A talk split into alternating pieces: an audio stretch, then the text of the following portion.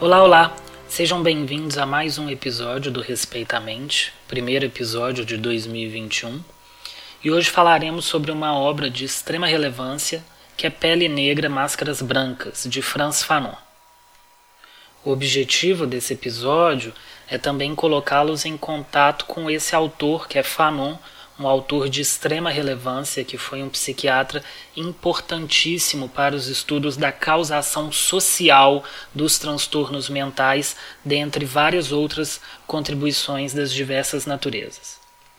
Franz Fanon é oriundo de uma ilha que se chama Martinica, uma das ilhas do Caribe. E foi um revolucionário intelectual negro que se formou em psiquiatria e filosofia na França Chegou a dirigir o departamento de psiquiatria do Hospital Blida Joinville, na Argélia, que hoje possui o seu nome. Nessa sua faceta revolucionária, Fanon é considerado um autor com conteúdos revolucionários da segunda metade do século XX. Ele veio a lutar à frente de grupos de resistência no norte africano e na Europa durante a Segunda Guerra Mundial e foi importantíssimo para a emancipação da Argélia no contexto colonial francês. Franz Fanon nasceu dia 25 de julho de 1925 e veio a falecer em função de leucemia dia 6 de dezembro de 1961. Ainda que com uma trajetória de vida curta, escreveu obras importantíssimas, dentre elas duas principais, Pele Negra, Máscaras Brancas e Os Condenados da Terra. Hoje falaremos um pouquinho mais especificamente sobre Pele Negra, Máscaras Brancas. Essa obra, Pele Negra, Máscaras Brancas, ela foi idealizada a princípio para obtenção do título de doutorado do Fanon. No entanto, num primeiro momento, a academia nega esse título, ele precisou elaborar um outro trabalho, porque tinha um pretexto comum da visão positivista da época, da ausência de bases físicas e metodológicas para a análise psicológica que ele empreende ao longo do livro. No entanto, ele realiza o doutorado com uma outra pesquisa, mas publica o Pele Negra Máscaras Brancas depois de adquirido o título de doutorado e adquire uma grande repercussão, uma grande influência no contexto é, geopolítico, histórico, artístico do mundo. Especificamente no Brasil, o livro foi publicado pela editora da Universidade Federal da Bahia em 2008, com tradução de Renato da Silveira. E o livro já começa causando um grande impacto pela capa, a capa contém ilustrações europeias de propagandas antigas de produtos com representatividade estereotipada do que seria a população negra. E é interessante a gente observar na capa que esse fenótipo negro é desenhado e apresentado de forma extremamente animalesca, serviçal, bestializada e até ingênua desprovida de uma certa racionalidade. Então, nesse sentido, a capa já desenha para a gente pistas da abordagem do conteúdo do livro pelo autor, nessa associação dessas figuras com a pele negra.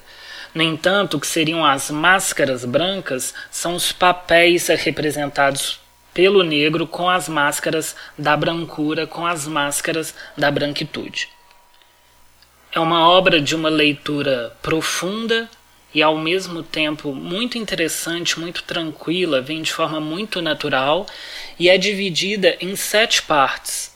o negro e a linguagem, a mulher de cor e o branco, o homem de cor e a branca, sobre o pretenso complexo de dependência do colonizado, a experiência vivida do negro, o preto e a psicopatologia e o preto e o reconhecimento. Ao longo dos capítulos, Fanon vai construindo pontes e diálogos com outros autores de diversas dimensões e naturezas, como Aimé Césaire e sua poesia da resistência, o próprio Freud discutindo os posicionamentos sobre consciente e inconsciente coletivo, com contrapontos e reflexões, Hegel sobre identidade, aspectos filosóficos da formação do sujeito e vários outros autores interessantes para os pontos que ele vai costurando ao longo dos capítulos. Através de uma lente materialista histórica de raízes marxistas, o autor vai construindo um raciocínio em que sua obra vai delinear uma análise dos impactos das estruturas coloniais de dominação, isso principalmente no seu local de origem, né, na Martinica, analisando como que essa dominação e suas consequências ocorrem no processo cotidiano das pessoas em relação às raízes do processo de ocupação francesa naquele lugar. Então ele já começa a obra questionando o que seria o homem negro o que é ser o homem negro e vai levantar diante disso duas questões principais sobre a inferioridade econômica que a população negra enfrenta e uma certa epidemização dessa inferioridade, ou seja, isso surge e se manifesta através da pele, que por ser fenotipicamente negra, incorpora de certa forma uma inferioridade econômica lida socialmente, não só econômica, como intelectual, cultural, dentre outras. E aí Fanon vai elaborando ao longo dos capítulos como que esse movimento implica uma busca incessante por uma certa branquitude uma busca que se manifesta inclusive de forma inconsciente, estabelecendo laços de dependência, se manifestando nos relacionamentos interpessoais, se manifestando na concepção de status, na concepção de ascensão, na tentativa de inserções sociais, nas visões e possibilidades de emprego, nas visões e possibilidades de manifestação da subjetividade, expressões artísticas, intelectualidade, enfim, em todas as dimensões da individualidade do sujeito e de como esse sujeito se coloca perante o coletivo e do desenho desse coletivo. Fanon vai destacar de maneira muito é, clara e pedagógica as particularidades de um certo binômio que se forma entre o indivíduo negro e a linguagem, pensando aí o universo de significados, e vai dar exemplos sobre o homem negro buscando ser branco e utilizando a linguagem como esse artifício. Porque nesse movimento o que o negro buscava era ser um homem propriamente dito, né, ou uma mulher. E ele fazia isso através da aquisição da língua, através da aquisição da cultura, no caso, por exemplo, do homem negro antiliano da cultura francesa. E como ele faz uma análise sobre a situação do local onde ele residiu, ele vai expor principalmente o cotidiano da população jovem da Martinica, que deixa de falar o crioulo e busca o francês e os referenciais da França como um aspecto de erudição, um aspecto de reconhecimento social. Ele vai observar que quando esses jovens negros antilhanos retornam de viagem da França, que sempre foi um objetivo primário como símbolo de ascensão social e meta de vida, esses jovens vão se considerar superiores à própria população de sua terra natal. Vai haver uma reconfiguração do seu status social com uma negação muito importante de sua cultura tradicional. E aí Fanon vai mostrar dentro da dialética da contradição que esse mesmo jovem em território francês é lido e tido como inferior, com expressões como do mato, como por exemplo sem cultura. Mas ainda assim, na busca dessa legitimação do colonizador, esse jovem tenta, através dessas viagens, aprender o que pode dessa cultura para, quando retornar para sua casa, exibir esse status que se sobrepõe aos demais. E aí, para a gente entender melhor esse contexto, a gente tem que perceber que a França representa para esses antilhanos o que seria a ascensão social, tanto do ponto de vista do estudo da filosofia, da ciência, dos cargos de alto escalão, da medicina, das oportunidades de se prosperar e destacar socialmente. Isso tudo em conjunto gera uma contradição e uma dualidade de pensamento que certamente se manifestam como um estresse psíquico, que é uma subjetividade que ora valoriza a cultura colonizadora e lida internamente ao mesmo tempo com a desvalorização da própria cultura natal. Todas essas contradições e dualidades extremamente opressoras são intensificadas pelos aparelhos sociais e do Estado, são intensificadas, por exemplo, no ambiente escolar, porque o francês era a língua oficial e era ensinada pelos professores que iam supervisionando os estudantes para que ninguém falasse o crioulo. E até mesmo na estrutura da família, isso reverberava através de uma vigília para que os filhos, de certa forma, falassem francês com eloquência. E aí uma manobra muito interessante de Fanon é analisar através da linguagem o tratamento do colonizador francês para com o colonizado. Desde as línguas híbridas que se formaram do francês com várias línguas africanas, como através do falar por mímica, falar baixo, falar através de gírias, como se, ainda que o homem negro falasse francês, Considerar que todo homem negro estivesse disponível para aprender o francês poderia ser uma ofensa a essa cultura. De forma que o homem negro, ainda que ele aprendesse toda essa cultura, ele ainda era visto pelo olhar do colonizador como uma figura inferior. E aí, esse lugar recorrente, um lugar no imaginário da população que todo negro não pode saber o francês puro, que não tem cultura, faz com que o indivíduo seja aprisionado em um estereótipo que tem como objetivo deixar nítido esse limite que existe entre as culturas e entre as cores ao mesmo tempo com que afasta o negro do que seria a erudição da cultura, tentando enquadrá-lo e enquadrando né, no imaginário das pessoas numa subcultura colonizada, um lugar de inferioridade. Isso Fanon vai discutindo como se desenha e se estabelece na subjetividade do indivíduo negro colonizado. Lançando um olhar para os relacionamentos afetivos, Fanon vai começar a questionar os relacionamentos entre as mulheres negras e os homens brancos, exemplificando que o homem branco é visto por essas mulheres como uma como uma eterna busca de uma supervalorização. O homem branco é extremamente supervalorizado porque ele é um acesso à brancura, ele representa um acesso a essa cultura valorizada, um acesso à possibilidade de ascensão social em contraposição a essa inferioridade da mulher negra, fazendo também diversos recortes que envolvem gênero. Ele vai analisar relacionamentos onde, independente do papel, da profissão e da índole do homem branco europeu, a mulher vai se submeter às diversas condições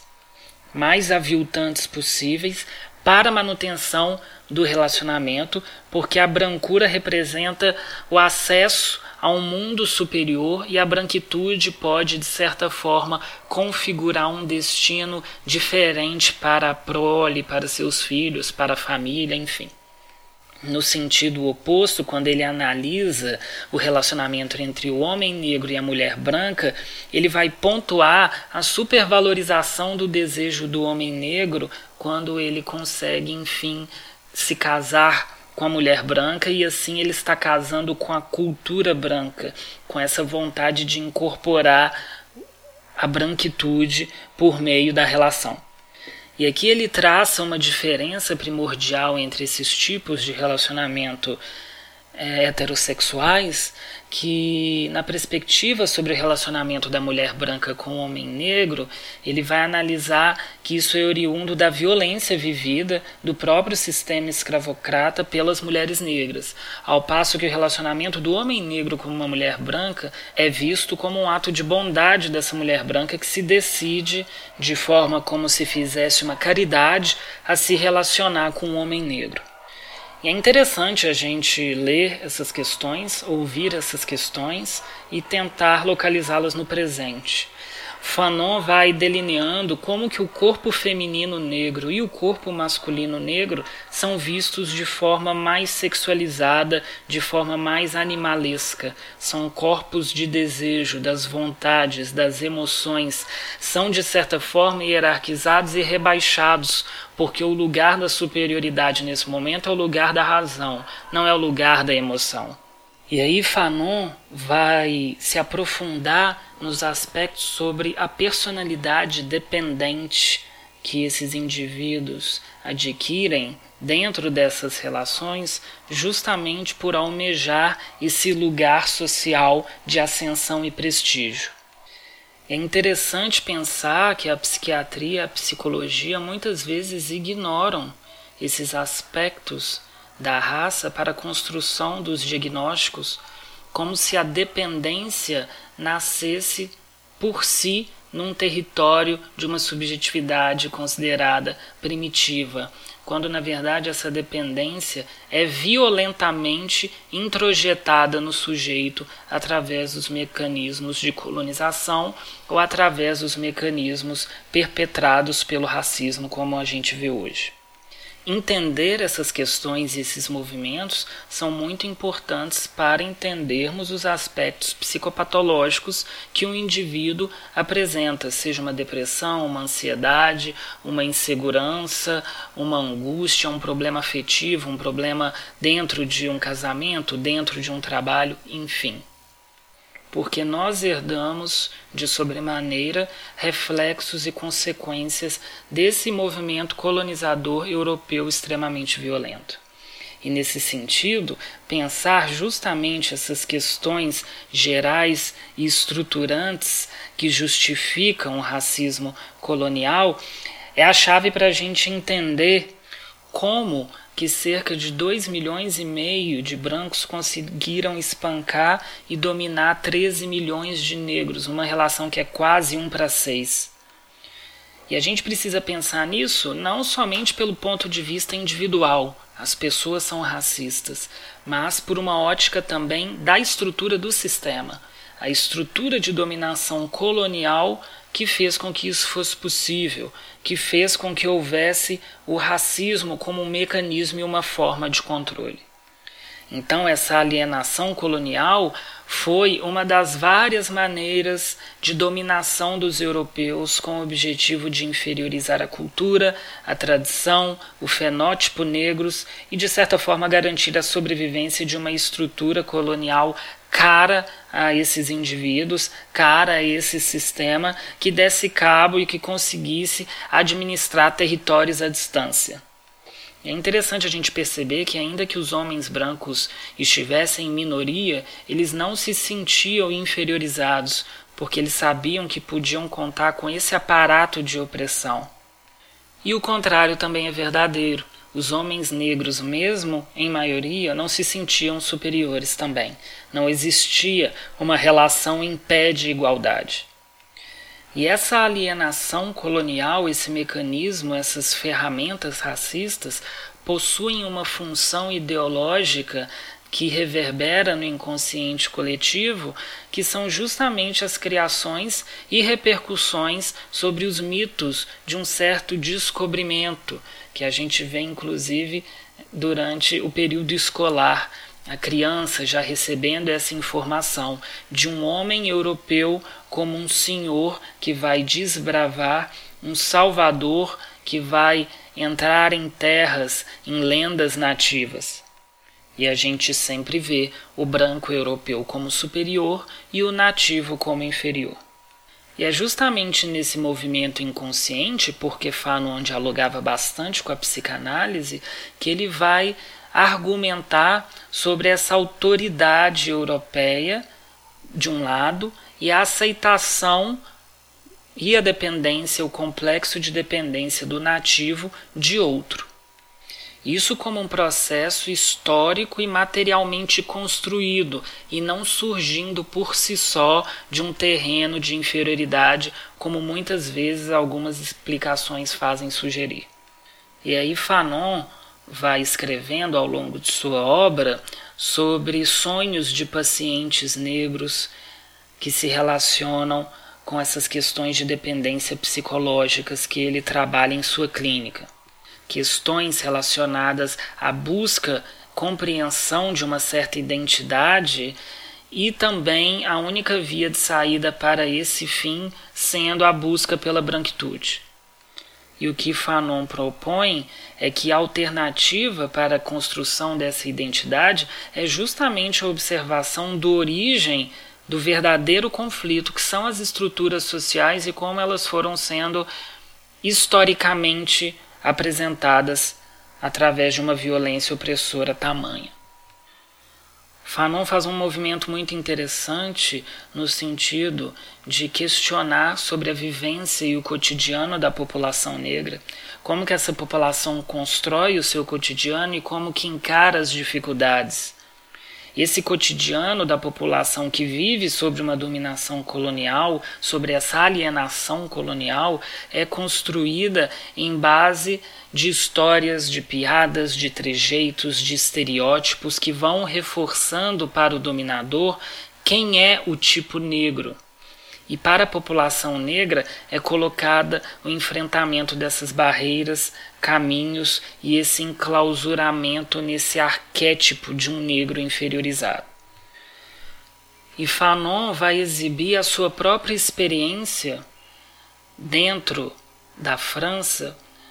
contando que quando ele caminhava na rua, uma mãe com uma criança passavam por ele e a criança exclama algo como: Olha lá, mãe, Eca, o negro. E a mãe repreende a criança, falando: Calma, meu filho, esse é um negro civilizado. Nesse sentido, Fanon vai colocar junto à sua obra a sua própria experiência como intelectual negro, que quer de certa forma ser humano e auxiliar na construção da humanidade. E quando ele vai caminhar nesse sentido, mesmo caminhando pela rua, ele observa que seu corpo é classificado, mitificado, maltratado, renegado e é colocado pela questão do seu fenótipo obrigatoriamente como descendente de um escravo, ou considerado como diferente, ou pessoas que vão se surpreender com uma possível civilização desse indivíduo, como se isso não fosse próprio da sua cor de pele. E nesse sentido, Fanon observou ao longo de toda a sua vida o desafio de construir e fortalecer uma identidade dentro de uma estrutura colonial evidentemente racista e fundamentalmente racista. E, diferente do que a gente pode imaginar de forma um pouco contraintuitiva, não é exatamente o trauma vivenciado por essas situações que o autor sublinha, mas sim a questões voltadas para o imaginário coletivo, expresso nas propagandas, nos desenhos, nos filmes e nos momentos mais corriqueiros que a subjetividade e a imaginação viajam para os papéis sociais do que seria o bem, o mal, o belo, o feio, superior, inferior, quem é o vencedor e quem é o perdedor. E quando essa família o aborda na rua e fala dessas questões, o que importa mais é que essa verbalização é uma forma de captar justamente esse inconsciente coletivo e identificá-lo como permeado de ideias que a priori determinam como é visto o corpo negro, como um corpo negro sempre será negro, independente de onde ele se formou, onde nasceu, quem foram as suas principais inspirações, do que, que ele gosta ou deixa de gostar, enfim, qualquer variável. E tentar atingir esse inconsciente coletivo é considerar essas estruturas que constituíram a formação do indivíduo. Onde ele nasceu, quais lugares ele frequentou, quais opções de vida ele teve. E uma das formas da gente entender esse desenho coletivo é como que as crianças brancas e negras têm acessos à construção desses estereótipos e imagens sobre a população negra do que é ser negro. No caso do Fanon, tanto na Martinica quanto na França e qualquer outro país. Esse imaginário coletivo, esse desenho do inconsciente coletivo surge na metrópole e é assimilado pelos indivíduos da colônia. Ao assimilar a cultura francesa, o negro antilhano vai incorporar o pensamento do branco, a visão branca, da mesma forma como incorpora os seus mesmos preconceitos, estereótipos, histórias de folclore que vão chegando da Europa e invadindo os outros territórios. E isso vai reverberando inclusive nos intelectuais dos países colonizados. E os escritores antilhanos, os próprios pesquisadores antilhanos, Fanon vai mostrar, vão escrever, pensar, agir e questionar como brancos da metrópole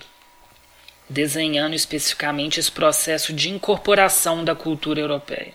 E esse movimento a gente precisa perceber dentro de uma ótica de movimentação dos interesses econômicos de um certo momento. Não é muito diferente do que a gente observa do capitalismo nessa faceta neoliberal que a gente vive. E aí Fanon mais ao final do livro, mostra que o ponto-chave para a gente entender essa obra é justamente compreender a argumentação de que a gente não pode fazer oposição ao racismo ou a essa alienação sofrida é, essas táticas de valorização e desvalorização somente de forma superficial, mas também compreender que elas são estratégias para a manutenção de um projeto político, naquele momento, o projeto de montagem de colônias e estratégias para se enraizar os valores franceses.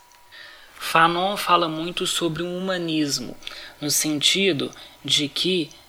os indivíduos devem fazer mais do que somente valorizar o que constantemente intitulamos de cultura negra, como samba, capoeira, o funk, enfim. Isso tudo é importante sim, mas o autor argumenta que valorizar somente de forma identitária é um erro, porque coloca novamente a população negra em um determinado lugar que, dentro da compreensão da máquina capitalista, será um lugar de inferioridade.